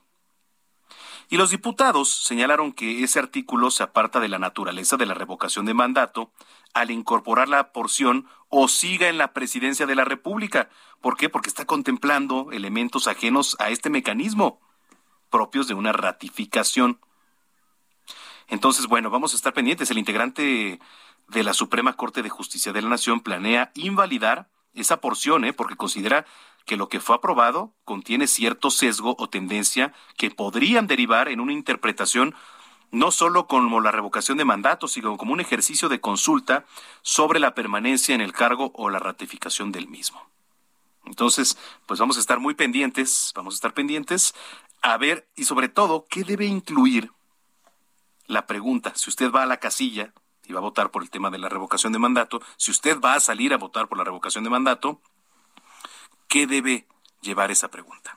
Bueno, ahora sí vamos con nuestro compañero Germán Medrano, corresponsal allá en Baja California Sur. El obispo de La Paz está denunciando cobro de piso, extorsión y control por parte del crimen organizado. Nada nuevo, le digo, en todos lados, a donde usted voltee. Adelante, Germán, cuéntanos.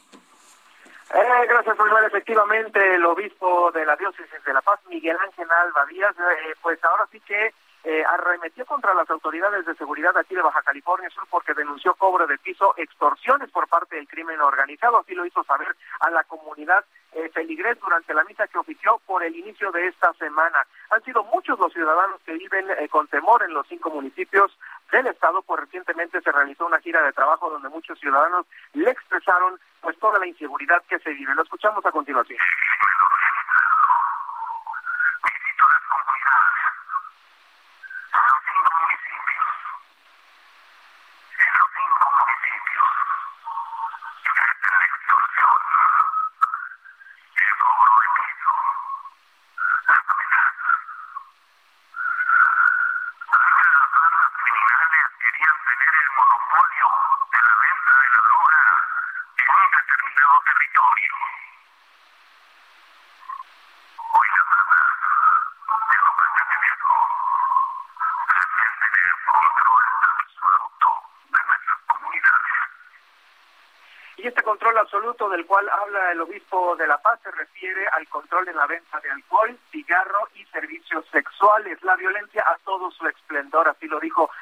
el eh, encargado de la Iglesia Católica aquí en Baja California Sur. Y esto después de que hace algunos días se pronunció también sobre las desapariciones forzadas y feminicidios que abundan cada mes en la sociedad subcaliforniana, por lo que invitó a autoridades a no permanecer calladas, porque ello las vuelve cómplices, Manuel.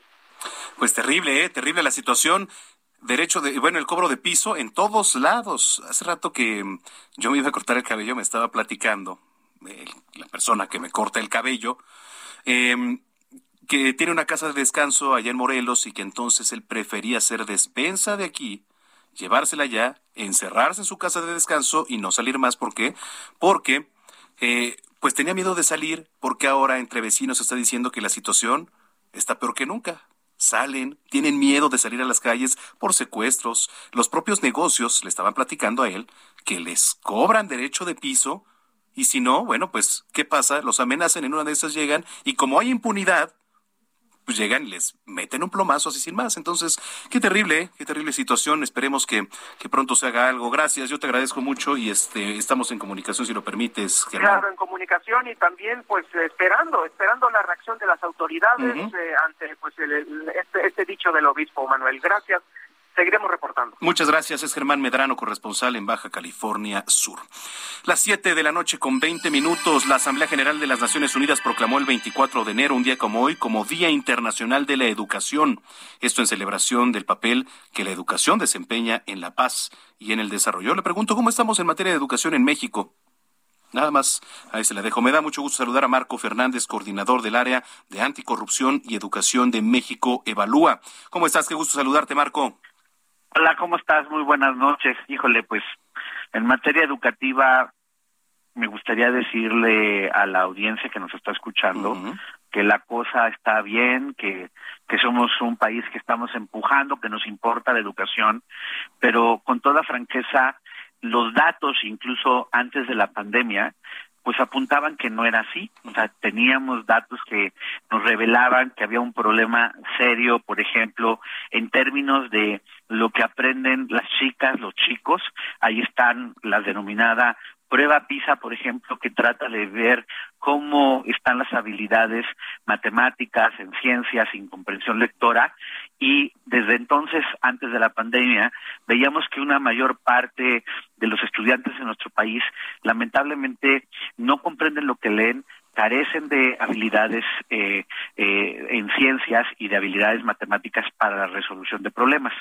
Llegó la pandemia y los problemas que traía el sistema educativo lamentablemente no solo quedaron eh, al descubierto con mayor claridad, sino que se han profundizado y para atenderlos uno observa por un lado pues las políticas públicas que ha eh, dado la autoridad educativa federal y la de muchos estados y con franqueza la educación no aparece por ningún lado como prioridad. Ahorita platicamos por qué. Los recursos no llegan para atender las afectaciones de aprendizajes, la parte emocional que lamentablemente también está siendo afectada en muchos de los estudiantes por estas condiciones de, de clases a la distancia o ahora en modelo eh, escalonado o denominado híbrido y este y pues en consecuencia ha aumentado el, el abandono escolar, la caída de la matrícula, entonces pues sí no no pinta bien en materia educativa. No pinta bien. Y lo más importante, y la pregunta es, ¿qué se está haciendo? Porque ahorita la figura que tenemos es la maestra Delfina, ¿no? bueno, recientemente señalada por otros temas, pero en materia de educación realmente se está haciendo algo, se está haciendo algo en las escuelas, en un sistema educativo para que incentive este el buen aprendizaje, Marco. Mira, de entrada creo que lo primero que tendríamos que tener es un diagnóstico claro eh, vernos al espejo de, de, cuerpo entero en ver, ok, de qué tamaño está siendo, por ejemplo, la caída de la matrícula, ¿no? Que se estima que es un, eh, aproximadamente del 2.2%, es decir, cerca de 700 mil, 800 mil, 750 mil estudiantes que este, ya no se inscribieron a los distintos niveles educativos, ¿no?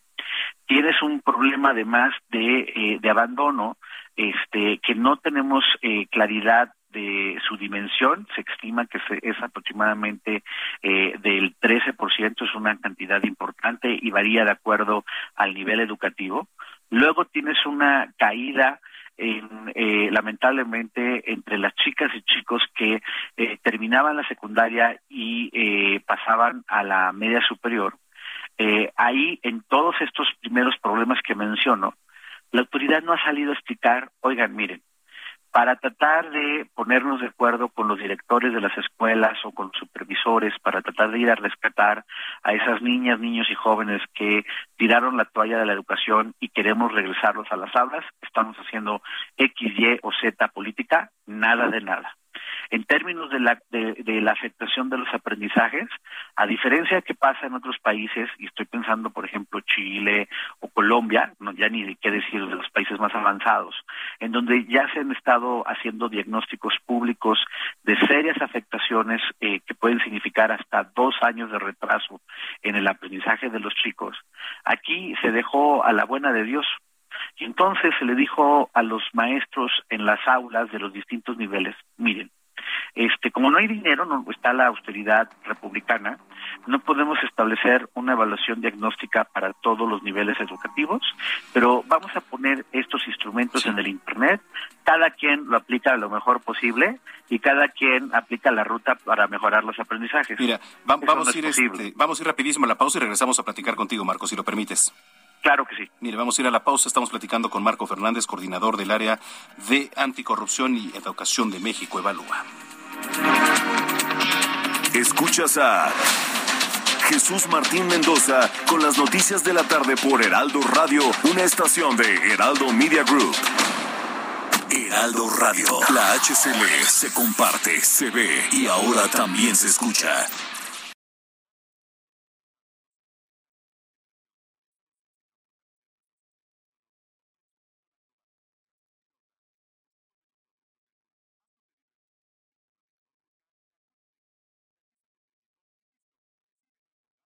Heraldo Radio. La HCL se comparte, se ve y ahora también se escucha. Escucha las noticias de la tarde con Jesús Martín Mendoza. Regresamos. Siete de la noche con 30 minutos, las siete con 30 ya en el tiempo del centro del país. Estábamos platicando antes del corte y lo seguimos haciendo con Marco Fernández, coordinador del área de anticorrupción y educación de México Evalúa, en el marco del Día Internacional de la Educación. Gracias por continuar con nosotros, Marco. Hola, este, claro, por supuesto. Nos, nos quedamos en los retos del futuro de la enseñanza en México. Mira, hay múltiples retos y sí es muy importante tratar de sensibilizar a, las, a los papás, a las mamás, a, a los tíos, a los abuelos que nos están escuchando, del por qué es tan importante uno entender cómo está la situación muy complicada en materia educativa y sobre todo por qué vale la pena alzar la voz y exigirle a nuestras autoridades, tanto en los estados como en la federación, que no se vale hacerse guaje respecto a estos retos. Ahorita, cuando estamos navegando a ciegas respecto a entender cuánto es realmente lo que han dejado de aprender eh, los estudiantes mexicanos porque no se ha querido financiar una evaluación diagnóstica. Cuando para la parte emocional eh, realmente no ha habido una estrategia robusta para atender esta parte eh, desde las comunidades educativas, y esto es importante, porque el hecho de que cuando ven a sus hijos, lo hemos visto, la, una encuesta que hicimos este, en, la iniciativa de educación del TEC de Monterrey, eh, junto con eh, eh, tus colegas de, de, reforma, ahí fuimos a encuestar a papás y a mamás de las escuelas públicas del país. Y siete de cada diez nos platicaron que veían a sus hijos enojados, tristes, este, desanimados, eh, pues afectaciones que están derivadas de la pandemia. Y por eso esto importa, porque este desánimo impacta en la capacidad de realmente querer estudiar. Hay un número importante de chicos que tiraron la toalla y dejaron la escuela o que por necesidad económica eh, o por una combinación de las dos, eh, al dejar la escuela, ya es muy difícil que regresen. Y el problema para estas chicas, chicos, que ahorita sí a lo mejor se estarán ganando algunos centavos, algunos pesos, pero el día de mañana, cuando crezcan, el tipo de salarios al que puedan este, acceder, dado que no tienen una educación completa, es mucho menor. Ellos volverán a tener a sus hijos, a sus propias familias, y no van a poder de darle una mejor oportunidad a, estos hoy futuros nietos, nietas que de, de que nos están escuchando. Y aquí empieza a haber un problema de un círculo vicioso además de desigualdad y pobreza. Por eso no no se vale ser indiferente en términos de exigir, por un lado, que se hagan las estrategias para atender estos problemas de aprendizajes, de que en términos, por ejemplo, para dar más certidumbre en las comunidades educativas, que muchas de ellas tienen miedo porque eh, pues está ahorita lo de los contagios del, del Omicron, y una de las cosas que, que están haciendo en muchísimos países del mundo es avanzar en la vacunación de los menores de edad. Y nuestro gobierno, con toda franqueza irresponsable, se ha negado a vacunar a menores de edad. Y para aquellos que luego piensan que esto es un señalamiento solo ideológico, yo los invito, ahí está en el Twitter, nuestra este, infografía que justo entre México Evalúa y el TEC, nos pusimos a hacer una revisión, por ejemplo, en América, de cómo ha avanzado la vacunación de menores de edad para facilitar el que se reabran las escuelas y prácticamente en todo el continente, solo México es el único que está vacunando de 15 años eh, para arriba. El caso de Argentina, por ejemplo, está vacunando a los tres, eh, a los tres eh, de tres años para arriba. Brasil, eh, Bolivia, Chile, este, Colombia, Costa Rica, Cuba, Ecuador, etcétera. O sea, todos ellos ya están vacunando de tres o de cinco años para arriba. Y es increíble que, que hay poca presión social para decirle a la autoridad no se pueden hacer guaje tampoco en esta eh, en este aspecto crucial para poder justo el que se el se mantengan lo más abierto posible de manera presencial eh, las las las aulas. Luego nos dicen, es que la cosa económica de las finanzas públicas está difícil, pero perdón, con toda franqueza, eso es patraña, porque si encuentran cantidades importantes de dinero para la parte de tren, del tren Maya o de dos bocas, pero le pichicatean los recursos para la formación de los docentes o para poder facilitar el contacto a través del celular eh, de los maestros con sus alumnos, haciendo convenios con las por ejemplo con, con, las telefónicas para tener tarifas más bajas para el contenido educativo etcétera nada de eso se ha hecho. Entonces sí es muy desesperante porque está aumentando la afectación educativa que insisto de por sí previa a la pandemia la cosa no estaba fácil y ahora se está poniendo peor pero esto es posible porque con franqueza pues tú ve si allá afuera tú tú observas manifestaciones o presiones fuertes a la autoridad para que se de, para que se deje de hacer guaje en esta materia, lamentablemente no es así. Hay que poner atención sobre eso, que es el tema uno de los más importantes, y el más diría yo que es de la educación. ¿Qué se está haciendo? Y me, me sigo preguntando qué se está haciendo ahorita a través de Delfina Gómez, ¿qué se está haciendo? Bueno, Marco Fernández. Y ojalá, perdón, y ojalá que justo ustedes sigan presionando. No se vale que no quieran dar entrevistas estos compañeros, autoridades educativas, para precisamente, si ellos dicen que están haciendo mucho, pues si estuvieran muy orgullosos para presumir lo que están haciendo, aceptarían espacios como el tuyo y de tus otros compañeros para estar explicando, pero no, nada de nada. La del avestruz no dan entrevistas para no pagar el costo de la inacción. Oye, pues vamos a estar pendientes. Yo te agradezco mucho que hayas platicado con nosotros, Marco.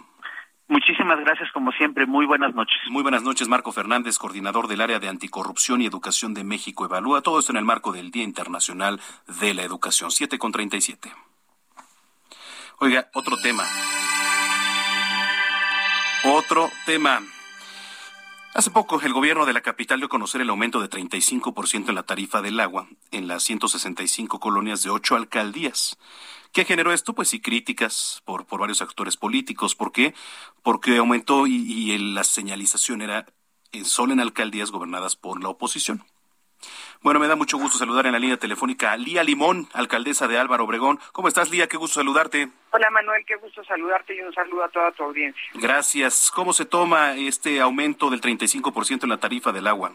Mira, yo sí quiero decirte que una vez más el gobierno de Morena le falla a la gente al incrementar el precio del agua en plena crisis económica. Cuando este pues no basta la inflación y la falta de apoyo a los negocios o a la gente que se quedó sin empleo en esta pandemia, ahora una carga más que impacta en el bolsillo de las familias. Pero además lo hacen aquellas colonias en donde Morena perdió electoralmente y esto claramente pues se ve como una revancha política. El gobierno además utiliza el dinero que recauda del agua para subsidiar los programas que esperan les den votos, pero no para solucionar el problema de fondo que genera principalmente la escasez de agua, que son las fugas, este, la falta de esquemas de captación de agua de lluvia. El 40% del agua se desperdicia en fugas. ¿Y qué vemos? A nosotros nos reportan más o menos como 50 fugas al día. ¿Por qué? Porque este gobierno no invierte en el sistema hidráulico. Entonces, sí hay un tema eh, de absurdo pues de cobrar más el agua y, y con muchos muchas aristas este tema eh, eh en Álvaro Obregón esto eh, afecta a 90 mil personas que, que habitan en las casi 30 colonias que se verán afectadas con esta medida del incremento del 35% al, al costo del agua, pero además, pues, muchas de estas son colonias que no han estado recibiendo agua en los últimos meses, ¿no? Y que sí siguen recibiendo su recibo, ¿no? Porque eso no se les olvida mandar, se les olvida mandarles el agua, pero no se les olvida mandarles el recibo. Entonces pagan eh, cuotas de 20 mil pesos al mes a lo que se les pretende incrementarles en un 35%, y, y estas cuotas, a pesar de que no les ha llegado el agua, pues se las siguen cobrando igual porque al parecer pues les cobran el aire. Es decir, miden el aire que pasa. Entonces, sí me parece pues muy grave esto. Me parece que además es una medida absolutamente inequitativa porque ya hay una diferencia de la cuota de agua de 6 a 1 entre los hogares de alto ingreso y los hogares de bajo ingreso. Es decir, colonias, una colonia como, como el Pedregal, por ejemplo, paga una cuota de 697 pesos el metro cúbico de agua mientras una colonia de, como una colonia de Iztapalapa lo paga en 110 pesos. Entonces ya hay una diferencia de 6 a 1.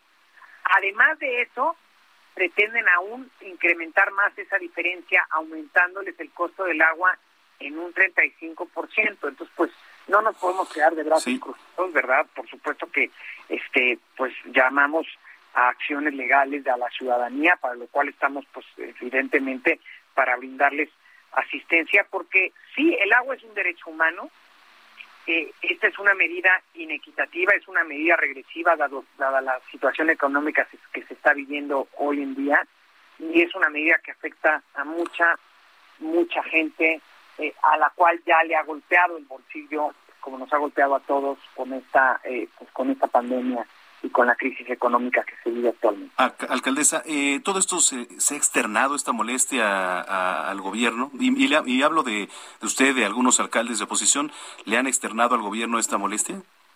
Sí, por supuesto, eh, tanto públicamente como yo, como en privado, yo en este caso el día de hoy se lo expresé a SACMEX, porque sí me parece una medida pues totalmente fuera de lugar, ¿no? Es decir, Sí, si hay desperdicios de agua, sí, en fugas de agua. Están castigando a la gente por algo que es responsabilidad del gobierno de la ciudad, porque la responsabilidad es atender las fugas. Si se atendiera las fugas de agua y no hubiera fugas de agua, ¿verdad? No se desperdiciaría el 40% del agua como se desperdicia hoy. Pues sí me parece fuera de lugar y, la verdad es que el, acto, el, el alto consumo de agua, además en algunas colonias, pues no es por lavar coches o bañarse, sino por ejemplo por regar jardines, que son áreas verdes permeables que benefician a toda la ciudad. Entonces, pues lo que va a pasar es que van a desaparecer los jardines y árboles a mediano plazo y eso, este, eh, por el encarecimiento del agua y eso indudablemente significa un daño ambiental. ¿Qué, le dijeron en SACMEX, en, el sistema de aguas, alcaldesa? Híjole, no, no, eh, pues, ni para qué te digo, este, eh, una, una respuesta bastante absurda que lo que pasa es que donde se está aumentando el, la cuota es donde está identificado que consumen más de 60 mil mililitros. Les digo, bueno, pues justamente si la aumentas en toda la ciudad, para quienes consumen más de esa cantidad, pues va a ser a ellos a quienes les llegue, pero tú implementas una medida de manera equitativa, no una medida que va dirigida a unos cuantos, a quienes eh, no votaron por Morena, sino que votaron a Morena, ¿no? Eh, ¿Hay algún plan este, para reunirse en próximos días ahí en jefatura de gobierno o con Martí Batres quizá este, para externarles? El, bueno, no sé si no sé el que tenga que ver con el tema del agua, pero pues si nos convocan con gusto, yo asistiré a una reunión para para hablar de este tema y para que se busque una solución, una solución que sea justa y que no vulnere el principio de igualdad establecido en nuestra Constitución y que no vulnere el derecho de acceso al agua eh, como un derecho humano también establecido en esta Constitución, porque lo que se está haciendo es violando los derechos humanos de un conjunto de personas, en el caso de aproximadamente 90 mil habitantes de la alcaldía de Álvaro Obregón. ¿Qué les dice a los habitantes en este momento de Álvaro Obregón que se van a ver afectados, alcaldesa? Que yo estoy dispuesto a auxiliarlos en acciones legales, que tienen la posibilidad de ampararse eh, y que, pues la verdad es que también eh, que pues un gobierno que no está haciendo, ahora sí que solidario con la situación que se está viviendo en los hogares eh, y que tienen pues todo el derecho a ampararse. Están muy molestos por esta medida y yo lo que les he dicho es que pues, eh, están en todo el derecho de expresar su, inconformidad porque se está vulnerando están vulnerando sus derechos sin siquiera sentarse a hacer mesas de trabajo con ellos. Este, ya hoy hay vecinos que reciben que no reciben el agua, pero reciben recibos de 20 mil pesos al mes, de verdad, que a ellos se les pretende aumentar en un 35% el costo del agua, entonces completamente fuera del lugar. O sea, eso no te cuesta, este, ese precio de agua no lo tiene ni Obama, ¿verdad? Este, eso no te cuesta ni, en Estados Unidos, ni en Suiza, ni en ningún eh, país eh, del primer mundo, donde además no, no careces de agua, ¿verdad? En este caso no les llega agua y además se las cobran carísimas. Oiga, alcaldesa, pues vamos a estar muy pendientes de la situación, a ver este en próximos días cómo va el tema y yo le agradezco mientras tanto que haya platicado con nosotros esta tarde noche. Así es, y nosotros vamos a seguir buscando asesorar a los ciudadanos sobre este tema, este, ayudarles incluso con acciones legales que quieran impulsar sobre este tema, porque sí me parece un tema muy delicado. Muy, muy bien, estaremos pendientes. Gracias, alcaldesa. Muchísimas gracias. Hasta luego. Hasta luego. Lía Limones, alcaldesa de Álvaro Obregón, aquí en las noticias de la tarde. Siete con cuarenta y cinco minutos en el tiempo del centro del país. Oiga, rapidísimo, rapidísimo, este, actualización de cifras de COVID. ¿Cómo vamos hasta el momento? Ya con cifras oficiales de la Secretaría de Salud. 17.938 nuevos contagios para un total de 4.685.767 ya confirmados. Defunciones 118 más que el día de ayer, para un total de 303.301. El índice de letalidad es de 6.472. Son las cifras oficiales hasta esta noche de lunes 24 de enero. Y rápido, otro tema que también está saltando y está haciendo tendencia. Un hombre, un hombre armado irrumpió en el auditorio de la clínica de la Universidad de Heidelberg, allá al sur de Alemania y abrió fuego contra las personas que se encontraban ahí. De acuerdo con la policía de Mannheim, el sujeto portaba un arma larga. Fue abatido por los uniformados que atendieron la emergencia. Ya las fuerzas de seguridad en ese momento acordonaron la zona y pidieron a los ciudadanos alejarse del lugar. Según la cuenta oficial de la policía en Twitter, un atacante solitario hirió a varias personas en un auditorio con un arma larga. El atacante murió. Esto lo indicó la dependencia a través de un mensaje. Pues así la situación. Ahora sí, Vamos y hacemos enlace con mi querido amigo Mariano Riva Palacio, colaborador de Heraldo Radio. ¿Cómo estás, querido Mariano? Querido Manuel Zamacona, muchísimas gracias. Muy buenas noches. Saludos al auditorio del espacio de esta tarde en el Heraldo Radio. Muchas gracias. Oye, a ver, arráncate. Yo tenía, este, dije al inicio de este espacio que tenías una sorpresa para nosotros. ¿De qué se trata? Pues muchísimas gracias, Manuel. Estamos muy contentos y agradezco la oportunidad del espacio, de tu espacio, de la producción del Heraldo Radio para poder platicarle a la audiencia. Estoy muy contento porque el día de mañana arrancamos un proyecto en televisión en el canal AMAS. Vamos a arrancar el estreno mañana a las 7 de la noche de eh, el programa Alerta Tierra, nuestra última llamada. Es un programa en el cual trabajamos 13 capítulos. Vamos a presentar un capítulo por semana, van a ser tres semanas. 13 semanas, un capítulo diferente todos los martes en punto de las 7 de la noche. Y vamos a hablar de lo que le está pasando al planeta Tierra. Manuel, ahorita escuchaba atento la, la entrevista que le hacías a la alcaldesa en Álvaro Obregón y hablando precisamente del agua, del vital líquido, del desperdicio y todo eso, precisamente uno de los temas que vamos a manejar en Alerta Tierra tiene que ver exactamente qué estamos haciendo como humanidad, como seres humanos, precisamente para rescatar al planeta. Y precisamente el planeta, eh, Manuel, tú lo sabes, tiene voz propia, se manifiesta a través de la naturaleza, los sismos, los maremotos, los tsunamis, las erupciones volcánicas, pero también el ser humano está haciendo una serie de acciones que están contribuyendo a su devastación, incluso a su alteración.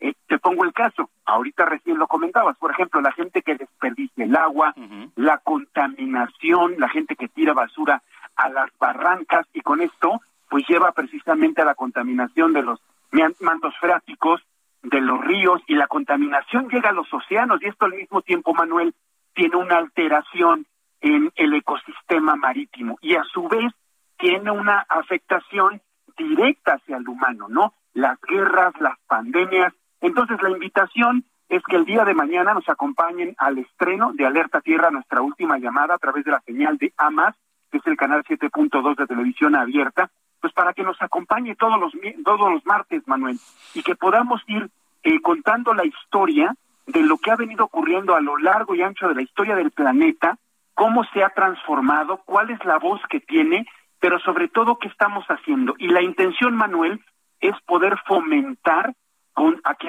que hagamos conciencia de que la Tierra nos necesita. No tenemos otro hogar, Manuel, no tenemos a dónde irnos. Bien en uno de los capítulos vamos a hablar precisamente de proyectos que tiene la NASA, por ejemplo el SpaceX, pues para que pueda salir un cohete, ¿no? La gente que tenga la posibilidad económica de, de pagar un boleto y se pueda ir a, habitar, a vivir a otro planeta. Pero estás de acuerdo que son pocos los que quizá tengan esa posibilidad de hacerlo.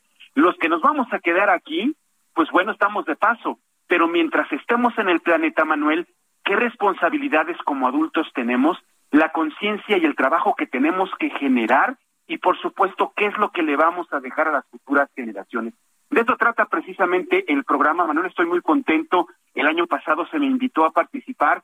Esto corre a cargo de la producción de Alejandro Rodríguez, que es un productor con más de 20 años de experiencia en la realización de productos audiovisuales para televisión.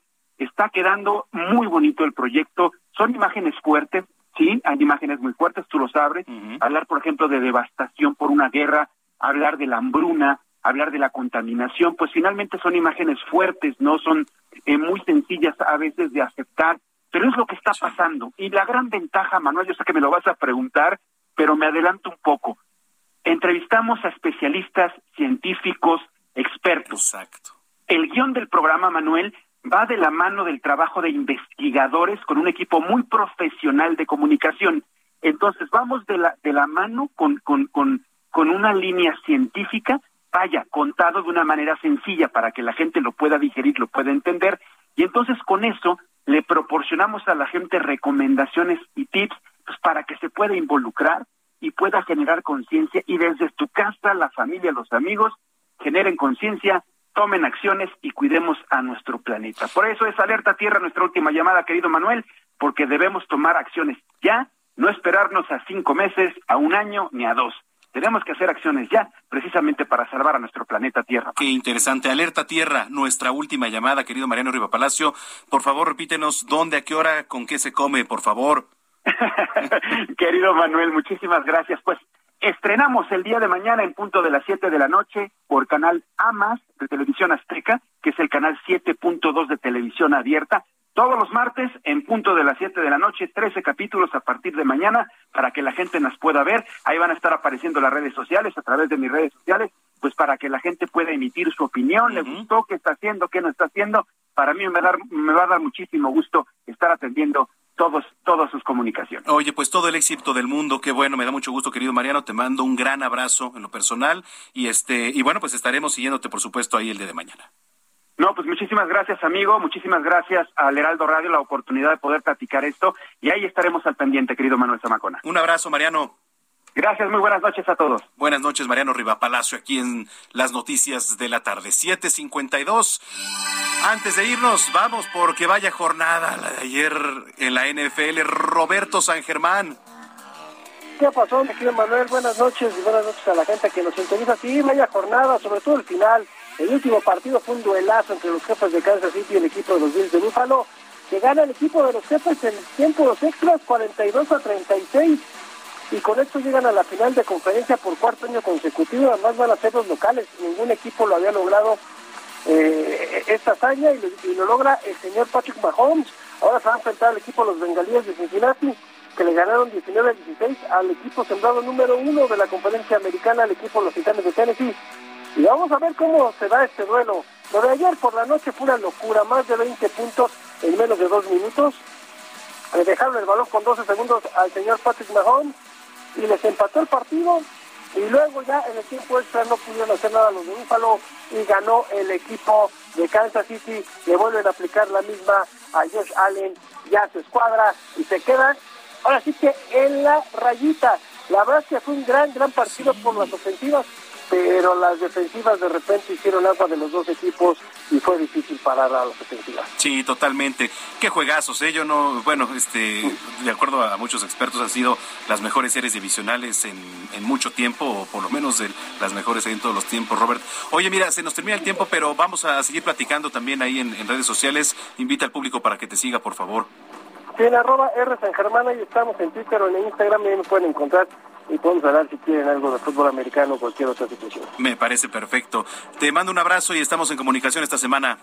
Claro que sí, señor. Que pase muy buenas noches. Gracias. A la gente. Buena semana es Roberto San Germán aquí en las noticias de la tarde. Muchas gracias por su preferencia. Yo lo invito a que continúe a través de la señal de Heraldo Radio aquí en el Valle de México, el 98.5 de FM y a lo largo y ancho de la República Mexicana en sus diferentes frecuencias locales. Mañana nos escuchamos en punto de las 6 de la tarde. A nombre de Jesús Martín Mendoza, le agradecemos su preferencia. Pásela bien y yo los invito a que este, nos sintonicen también en Heraldo Televisión. Ahí voy a andar a las 9 de la noche en el referente Canal 10. Soy Manuel Zamacona. Pásela bien y hasta entonces.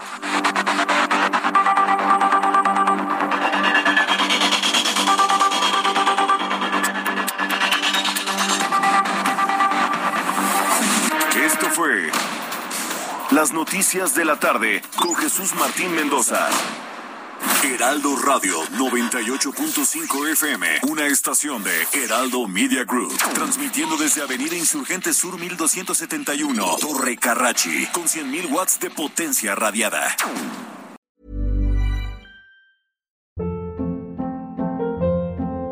Hold up, what was that? Boring. No flavor. That was as bad as those leftovers you ate all week. Kiki Palmer here, and it's time to say hello to something fresh and guilt-free. Hello Fresh. Jazz up dinner with pecan-crusted chicken or garlic butter shrimp scampi. Now that's music to my mouth. Hello Fresh. Let's get this dinner party started. Discover all the delicious possibilities at hellofresh.com.